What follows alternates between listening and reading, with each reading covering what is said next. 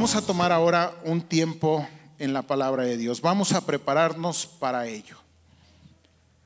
Le pido que tenga su Biblia a la mano y que la abra allá en el Antiguo Testamento, en uno de los libros ah, que nos gustan mucho, creo que a la mayoría leer, y es el primer libro de Samuel. Primer libro de Samuel en el capítulo 30. Primer libro de Samuel, capítulo 30. Más o menos como a un tercio de su Biblia se encuentra este, este libro. Este año hemos comenzado una serie, o hemos estado hablando de una serie de mensajes que llamamos iniciar bien, continuar mejor, alcanzar la meta. Este es uno de los últimos mensajes de esta serie. Todavía tendremos otro la semana que entra. Y el tema de hoy es crecer en medio de los cambios, crecer en medio de los cambios que nos generan o que nos exigen las crisis. O le podría llamar usted que toda crisis que nosotros enfrentamos o enfrentemos obliga, nos obliga a hacer cambios. Dicen los expertos en estos temas que no hay nada que transforma tanto nuestro carácter como el enfrentar crisis. ¿Sí? O sea, algo ocurre cuando nosotros enfrentamos una crisis con nuestra vida interior, con lo que llamamos nuestro carácter. Y obviamente, en medio de esas crisis, como les decía, se abre la oportunidad. No siempre ocurre, pero como nunca, se abre la oportunidad para generar, o si quiere usted, para obligarnos a hacer cambios. ¿Qué es una crisis? De diccionario, una definición. Dice que es una situación grave. Escuche usted, no es cualquier situación, una situación grave. No solo es grave, sino que es decisiva, que pone en peligro el desarrollo de un asunto o un proceso. Otra definición, que implica un cambio brusco escuche, que implica un cambio brusco que conlleva una modificación importante en un trayecto. Y esto me gustó, porque generalmente cuando hablamos de un trayecto y hemos estado hablando de esto, de iniciar bien, de continuar mejor y de alcanzar la meta. Aquel punto iniciamos, esto es la meta. Y entonces establecemos un trayecto. Y en medio del trayecto algo ocurre que nos obliga a generar un cambio. Es decir, como que nos saca del trayecto que estábamos nosotros llevando. Nos saca, nos mueve. Sin embargo, veremos que hay dos tipos de crisis, diríamos así. Estoy hablando desde la perspectiva de la palabra de Dios y desde la perspectiva que ir de este punto a aquel punto, ya de antemano entendemos que estamos caminando en el propósito y en el proyecto de Dios. Ok, entonces hay dos razones por las cuales pudiera ocurrir la crisis. Una, nos enfrentamos con la situación, nos saca del trayecto, hay algo que ocurre aquí y después nos regresa al trayecto. Es decir, Dios opera en, las dos, en los dos sentidos. A veces el trayecto que estamos siguiendo no es el correcto, no es el adecuado. Y entonces una manera de Dios movernos de ese trayecto, es decir, de desviarnos, pero no para regresarnos a Él, sino para generar un cambio, utiliza la crisis para movernos al trayecto correcto. ¿Me estoy explicando? Ok. En ambos casos, Cuando la crisis, veremos, es llevada delante de Dios, es puesta en sus manos, es guiada por Él. Soberanamente Él está en medio de esa situación. Ambas cosas nos llevarán a un nuevo nivel o deberían llevarnos a un nuevo nivel. Ahora bien, cuando enfrentamos la crisis, hay cinco momentos. El momento, digamos, propio, el momento, el instante en el cual nosotros enfrentamos la situación. Lo que de ahí se deriva, lo voy a poner así, este es el primer momento, el primer paso. El segundo paso, el tercer paso que damos, el cuarto y el quinto paso cuando estamos de regreso y cuando algo sucedió. Y quiero mostrarles justamente estos pasos. Otra manera de verlo es, imagínese usted que lleva un trayecto aquí, enfrenta la crisis y empezamos a descender en medio de la crisis, alcanzamos el punto más bajo y a partir de ahí comenzamos con la ayuda de Dios en un proceso de recuperación o restauración. Acá tenemos un caso, tenemos un ejemplo, una situación, tenemos un personaje central en esta historia. Bueno, siempre he dicho que el personaje central en la Biblia es Dios, siempre. Entonces diría un segundo personaje y ese personaje es David, nuestro David. Todo mundo ha escuchado hablar de David. Sí, aquel hombre valiente que enfrentó a Goliat.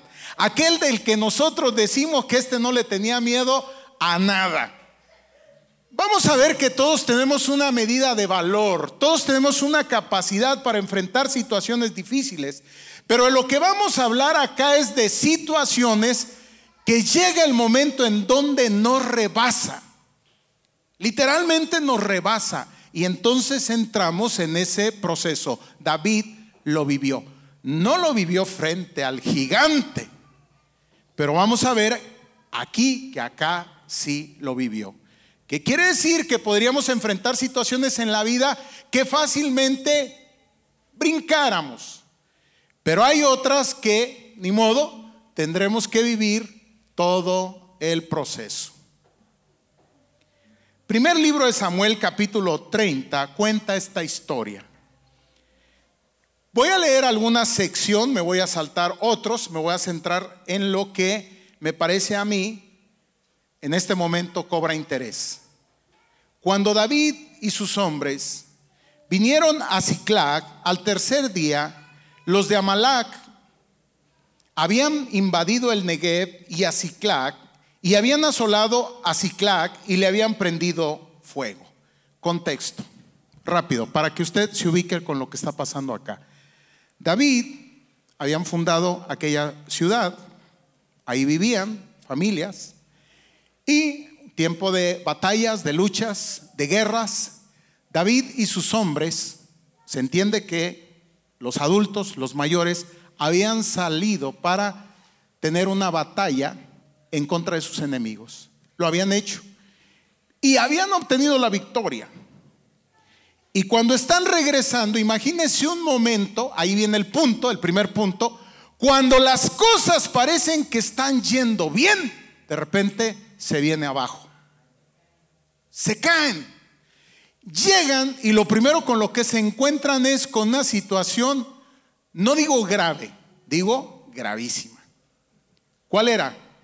Los enemigos, otro pueblo, ellos habían ido por acá y habían obtenido la victoria, habían ganado la batalla, pero mientras ellos habían estado fuera, pues no había no había WhatsApp, no había Messenger, no había manera de decirle, por acá, por la retaguardia están llegando los enemigos. Ellos estaban allá. Pero acá vinieron los enemigos y ¿sabe lo que hicieron? Sitiaron la ciudad, se aprovecharon de la situación y entonces quemaron la ciudad, robaron todas las cosas y aún se llevaron a los a las mujeres y a los niños se los llevaron presos, esclavos. Esa es la situación que tenemos aquí. Había invadido el Negev, Amalak había invadido el Negev y a Ciclac, y habiendo asolado a Ciclac, le habían prendido fuego. Y se habían llevado cautivos, lo que le estoy platicando, a las mujeres y a todos los que estaban ahí, desde el menor hasta el mayor. Le pregunto, ¿esta es una situación grave? No, no es grave, es gravísima. Es gravísima.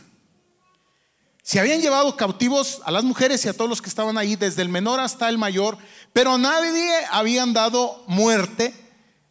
No había muertos, sino solo se los habían llevado al seguir su camino. Escuche, primer paso, primer momento Vino pues David con los suyos a la ciudad y he aquí que estaba quemada y sus mujeres y sus hijos e hijas habían sido llevados cautivos. Wow. Cuando crees que las cosas están yendo bien, la economía va mejorando, es cierto que el peso para allá, que para acá, pero la cosa como que ahí va y de repente como dijo Slim, no te, aparece Terminator, sino Negotiator. Cuidado.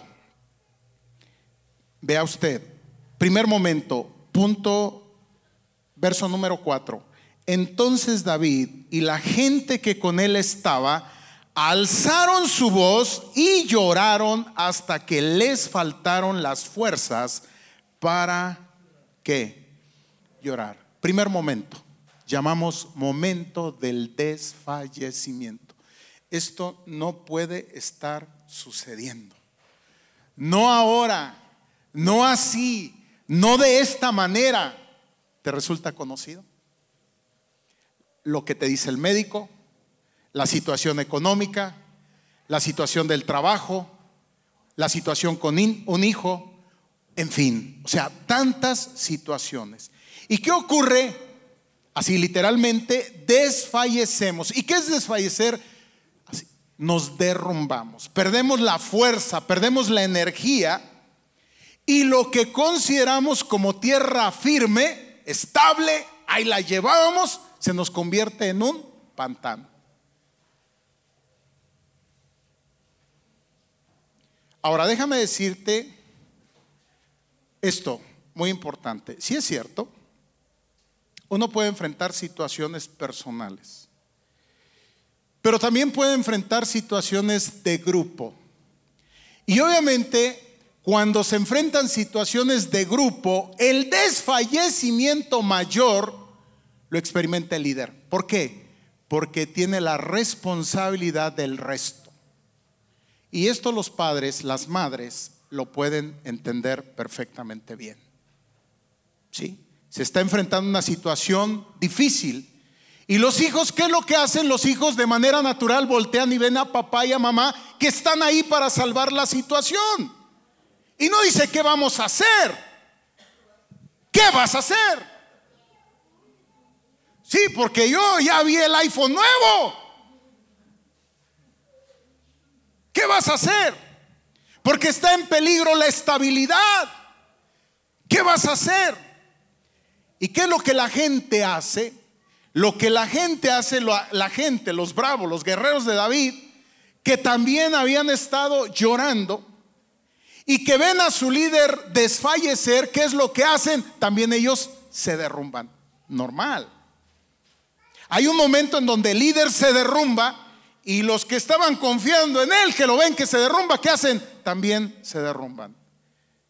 Pero viene un segundo momento en el cual los que seguían a David, los que dependían de David, empiezan a decir, estamos así por tu culpa. Y sigue diciendo la palabra, lea usted, para llorar. Verso 6. Y David se angustió mucho porque el pueblo hablaba de apedrearlo, pues todo el mundo estaba en amargura.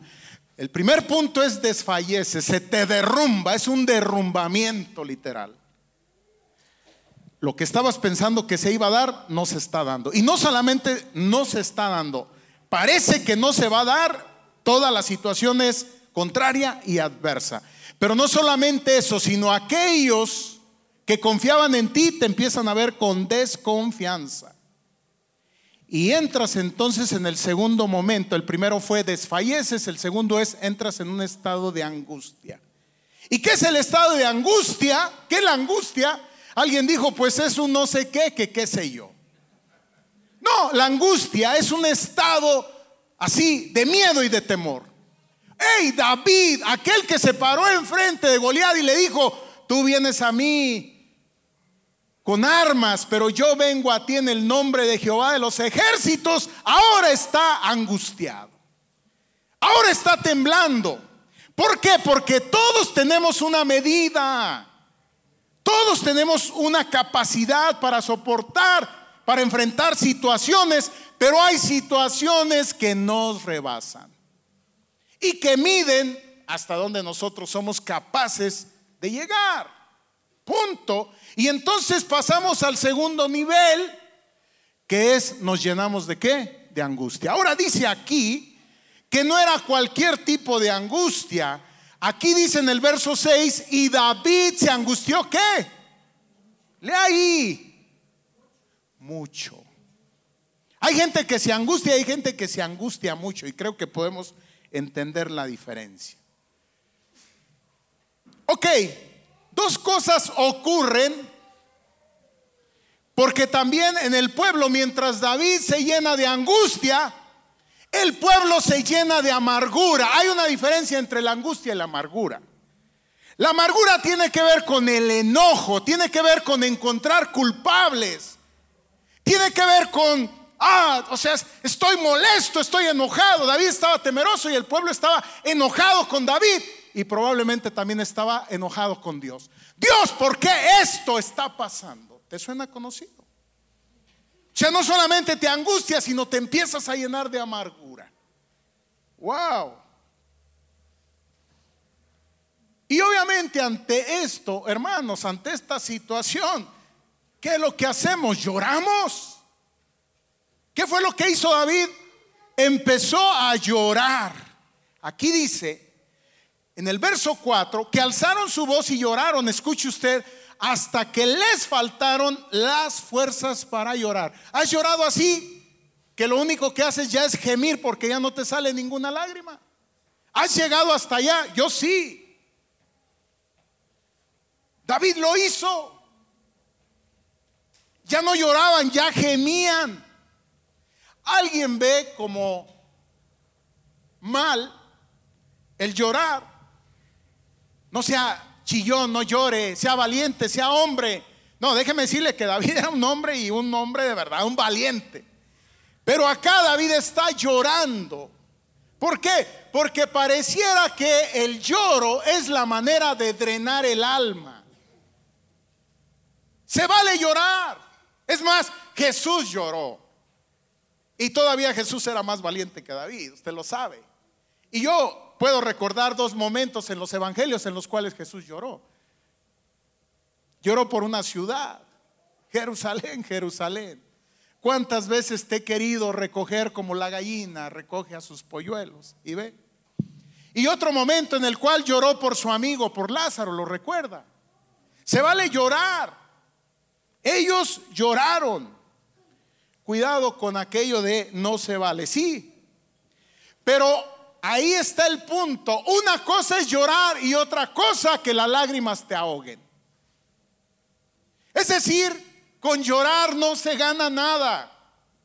A lo mejor piensas que si lloras las cosas se van a componer. No, terminas de llorar, te limpias las lágrimas y ¿qué crees? Las cosas siguen igual o peor. Y por eso viene entonces la angustia. ¿Qué vamos a hacer en medio de esto? Estamos en el segundo nivel. En el segundo momento, el de la angustia. Pero viene el tercer momento, que es clave, que es fundamental. Yo les decía en la mañana, hermanos, que las crisis, las situaciones estas, algo que hacen es que nos van doblando. Cuando las cosas van bien, cheque el lenguaje no verbal. Somos seres humanos, nadie se sienta mal acá, todos funcionamos así. Cuando el trayecto es fácil y las cosas se nos están dando, caminamos así, erguidos. Wow. ¿Sí o no? Pero cuando las cosas se están complicando poco a poco, poco a poco, nos van doblando. Y la cabeza la vamos bajando. Y nos vamos postrando delante de la crisis. Es decir, la situación nos va ganando la balanza. El desfallecimiento y la angustia mueven la balanza en esa dirección. Y llegamos al punto más bajo de la angustia, podemos pasar a lo que algunos llaman la depresión. ¿Y qué es la depresión? El punto más bajo, el punto más oscuro, el punto que ya no ve nada. Y yo digo, ¿y cómo va a ver si está mirando hacia abajo? Pero vean ustedes a David. Dice aquí la palabra es cierto, todo esto ocurrió. Todo esto ocurrió.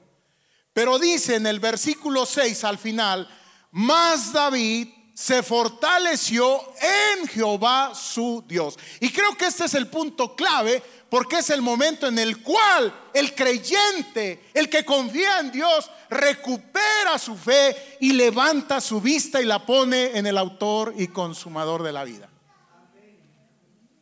Mire, Quiero preguntarle algo.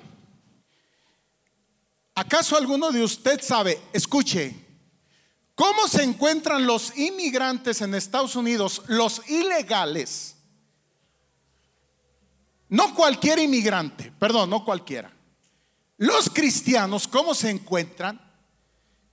Gracias a Dios, la semana pasada usted no vio por acá, tuve la oportunidad de estar en Minneapolis. Y pude platicar con inmigrantes ilegales sentarme con ellos y preguntarle, ¿y usted cómo se siente en este momento? ¿Sabe cómo se siente? Confiado. Porque allá en México tenemos como muchos temores. No, no, no. Me dice, pastor, mi confianza está puesta en Dios. Si yo regreso a México, el mismo Dios que me ha sostenido en Estados Unidos me sostendrá en México, porque yo no vine acá a robar. Bueno, en un principio sí, déjeme le digo. Porque yo me vine de México huyendo. Porque hice allá, pastor, me da pena decirlo, pero hice una fechoría. En eso, pues, Troma a lo mejor tiene un poquito de razón. Pero ¿qué cree que pasó acá? Acá me encontré con el Dios verdadero. Le he entregado mi vida. Él ha tomado cuidado de mí. Mire, mi familia ha cambiado. Ahora yo también soy un pastor ilegal. Pero legal delante de Dios y le sirvo. Y sabe algo, si yo regreso a México, el Dios que me sostuvo aquí me sostendrá allá. Yo iba a ministrarlo, salí ministrado.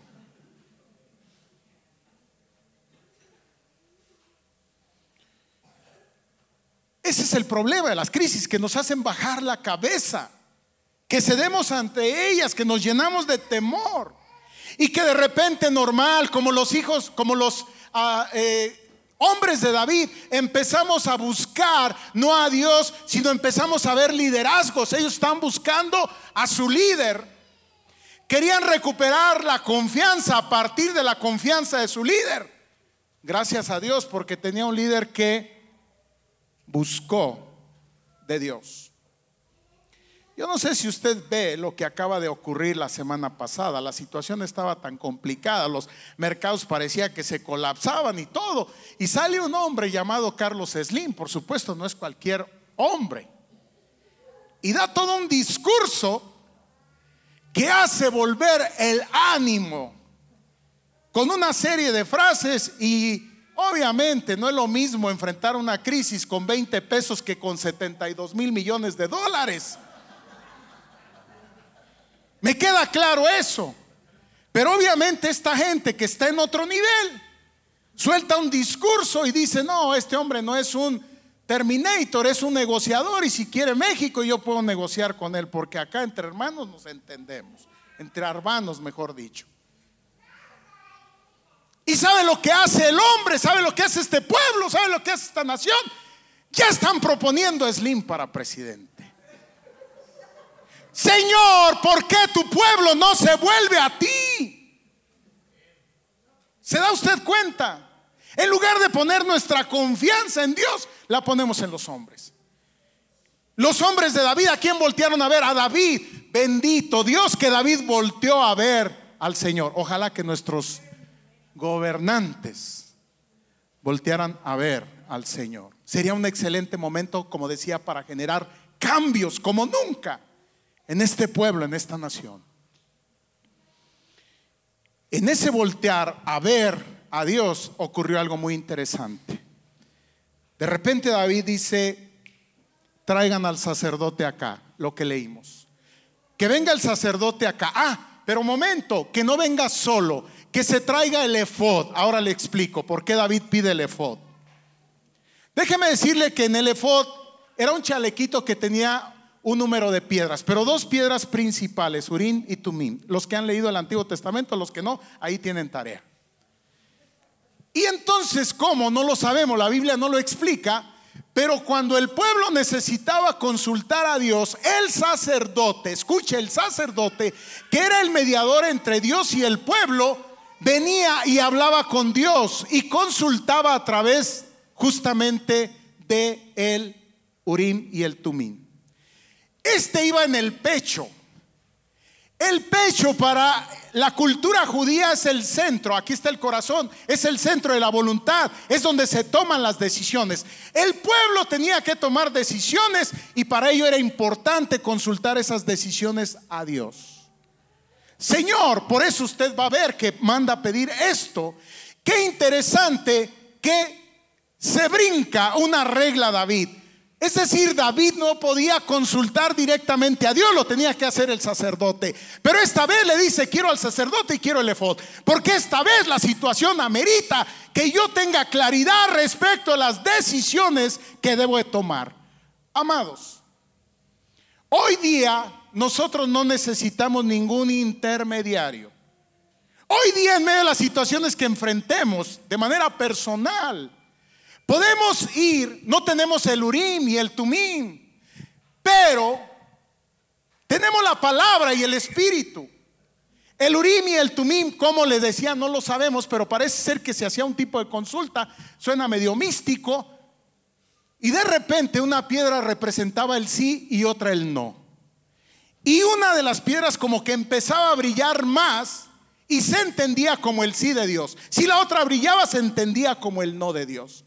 Hoy no tenemos ese tipo de señales, pero tenemos una señal muy clara que es la palabra, que es la verdad, y tenemos el Espíritu Santo que nos guía a esa verdad para poder tomar decisiones.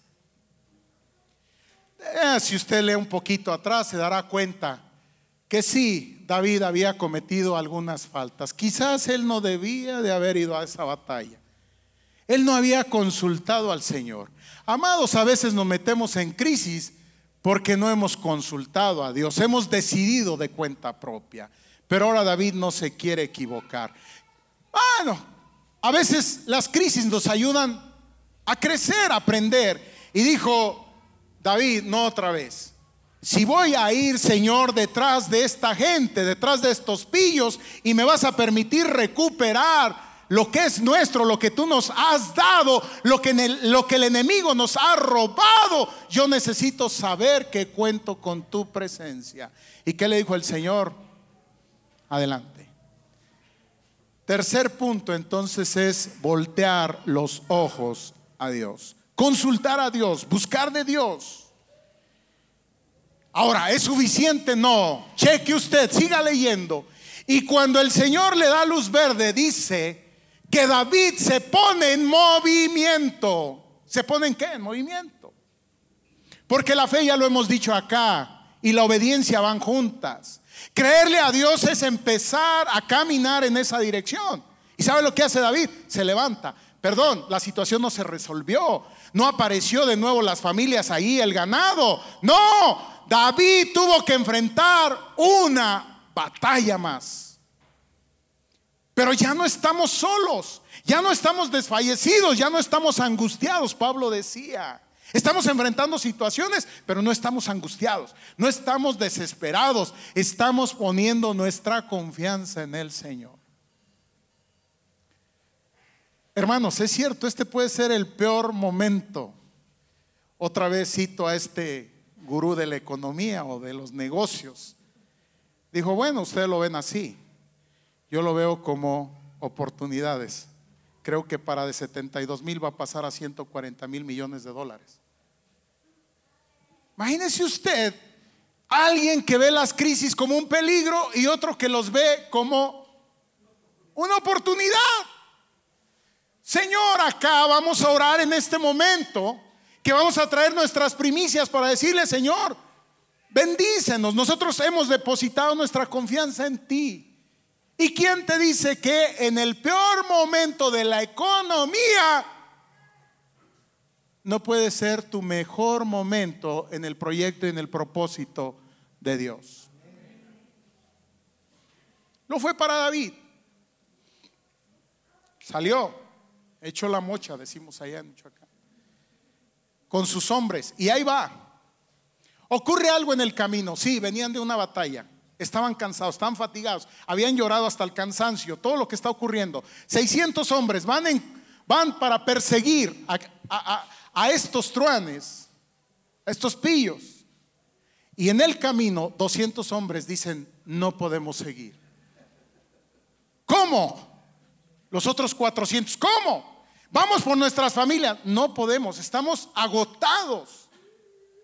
Es cierto, estas situaciones nos pueden llegar a un nos pueden llevar a eso, a un estado de fatiga tal. Ya no puedo más, David. Y dice David, está bien, en este lugar se quedan 200, 400 vamos. Oye, pero los dos, vamos 400, fueron, pelearon. Usted sabe todo lo que ocurrió. Recuperaron, vienen de regreso. Ese es el cuarto momento. Dios nos da la victoria. Pero ocurre algo, el quinto, y con esto termino. Es el momento de la celebración. Pero vean lo que ocurre en ese regreso. Vienen con todas las cosas, se encuentran con los 200 y David les dice a los 400 regrésenle sus cosas. Y sabe lo que dicen los 400 o algunos de ellos empiezan a correr la voz y dicen, pero ¿por qué les vamos a dar? Ellos no fueron. ¿Te suena conocido? De repente, es cierto, vamos, hacemos algo, logramos y conquistamos en el nombre del Señor y cuando regresamos, en lugar de compartirlo, a los que se quedaron, los que sucumbieron en medio de la crisis, ¿sabe lo que hacemos? Los dejamos. Dice Dante Gebel que la iglesia, tristemente, es el único lugar que deja a sus caídos. ¿Ha escuchado la frase de MacArthur cuando dijo a sus soldados, cuando entraron a aquel terreno, a aquella batalla, les dijo, vivos o muertos, todos regresaremos a casa. Todos, vivos o muertos. Pero todos van a regresar. Y vea usted cómo hay unos hombres que se llenan de soberbia y empiezan a criticar la debilidad del otro. Eh, mira, nada más. No, si acaso regrésale su mujer. Si acaso regrésale a su suegra, ¿no? Si acaso regrésale a sus hijos pero de su ganado y de su riqueza, esa es esa bendición es para nosotros. Dice David, no, no, no más de esto. Este es un tiempo de celebración. Este es un tiempo para estar unidos. Este es un tiempo para dar gracias a Dios. Este es un tiempo para bendecirnos de la bendición, para tener cuidado los unos de los otros, para cerrar filas en medio de lo que se está viviendo. ¿Cómo se llama eso? Unidad. Gracias a Dios, decía él mismo, otra vez lo vuelvo a citar, que como nunca estaba sorprendido por la unidad de México. Sí, claro, todos nos unimos en una situación de crisis, ¿no es cierto? Amados, viene el momento difícil, podría estar viniendo. Ciertamente no sabemos el punto al cual vamos a llegar. Pero si desde ahora nosotros comenzamos a buscar a Dios, comenzamos a clamar a Dios, comenzamos a bendecir a Dios, comenzamos a confesar y arrepentirnos y a purificar nuestro corazón delante de Dios, como Él lo dice en su palabra, si mi pueblo, el cual invoca mi nombre, se humillan, buscan mi rostro, yo escucharé, oiré, voy a descender voy a sanar su tierra, los voy a bendecir. Amados, Hagamos eso. Este es el momento. Por eso les digo, como nunca se abren oportunidades para que usted vaya. Y sí, hay mucha gente allá angustiada. Usted vaya y comparta este mensaje de esperanza. O bueno, ahí, postelo ahora ya en su muro del Facebook, porque ahora ya lo estamos grabando, gracias a Dios, y usted puede compartir mensajes de esperanza en medio de tantas palabras de desánimo. Dios está con su pueblo, Dios está con sus hijos. Parece que salimos del trayecto. Hermanos, Dios está tratando con nuestras vidas, pero su palabra, su promesa es real. Ya hablamos de eso. Caminamos firmes en esa esperanza y la esperanza tiene que ver con el sostenernos, con el agarrarnos de sus promesas. Amén.